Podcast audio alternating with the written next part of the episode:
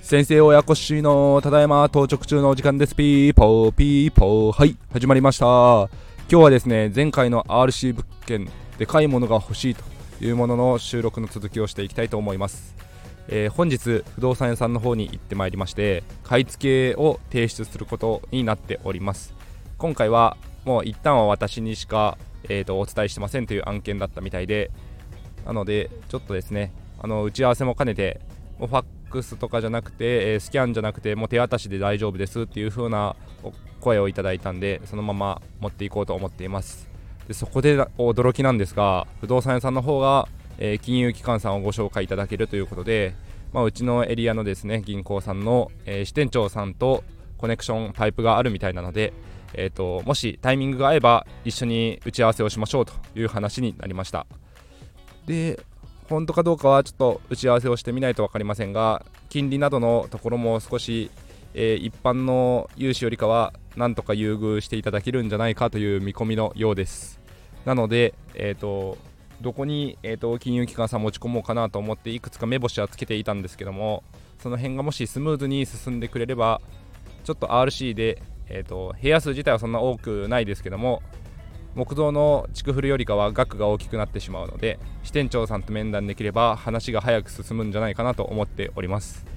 話が早く進んで1ヶ月でも早くですね契約が進めばその分1ヶ月分のお家賃が返済がですね早く進んでいくことになるわけなのでこれが後手後手に遅れてしまうと購入する物件価格は変わりませんからその分ちょっとマイナスというかですね機械損失になるかなと思って早めに動いていきたいと思っております。えーと、もし本当に私が来年度春から転勤になってしまうってなった時には、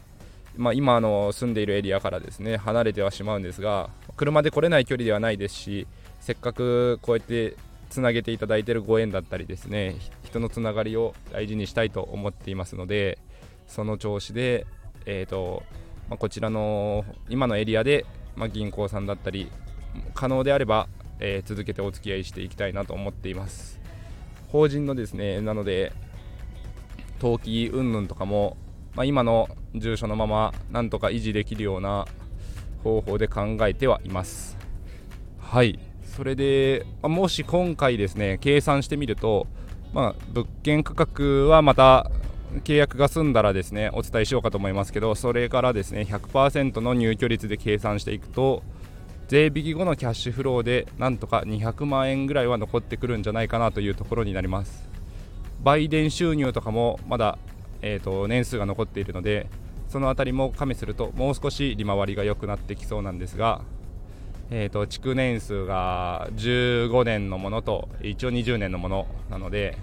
自分にとってはほぼ新築ですね。それを、まあ、10年15年、まあ、いつまで持ち続けるか分かりませんけども1つの物件2つ2と一括になりそうなんですが1つの物件に関しては周りに競合があまりない物件だったりもしますので企業さんだったり法人契約が多いんじゃないかなとは見越してますけどもその辺も含めて、えーと、またですね。昨日1箇所だけ現地確認行ってきましてもう1箇所現地確認してから今日不動産屋さんの方に出向いて打ち合わせを進めていきたいなと思っております。今回のように不動産屋さんがちょっと私に合いそうな条件だからというので持ち込んでくださるのはすごく本当にありがたいなと思っていますしそれも含めて、えーと、金融機関さんも一緒にご紹介いただけるっていうことなので本当おんぶに抱っこというかですねありがたいなと思っています。これでうまく進めば金融機関さんのお付き合いももう1個増えることになるので数少ないこういう地方のエリアで金融機関さんのつながりが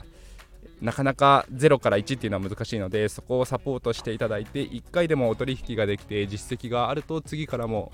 お願いしやすいかなと思っているのでなんとか今回うまく進めばいいかなと思っております。ただ売り主さんから手付金をもう先に払ってくれっていう風な話になってるのでもう覚悟を決めてお金工面して投資信託解約して手付を払おうかなと思っておりますそれでは今日もお聴きいただきありがとうございました。皆さん明日からも頑張っていきましょう。はい、バイバイ。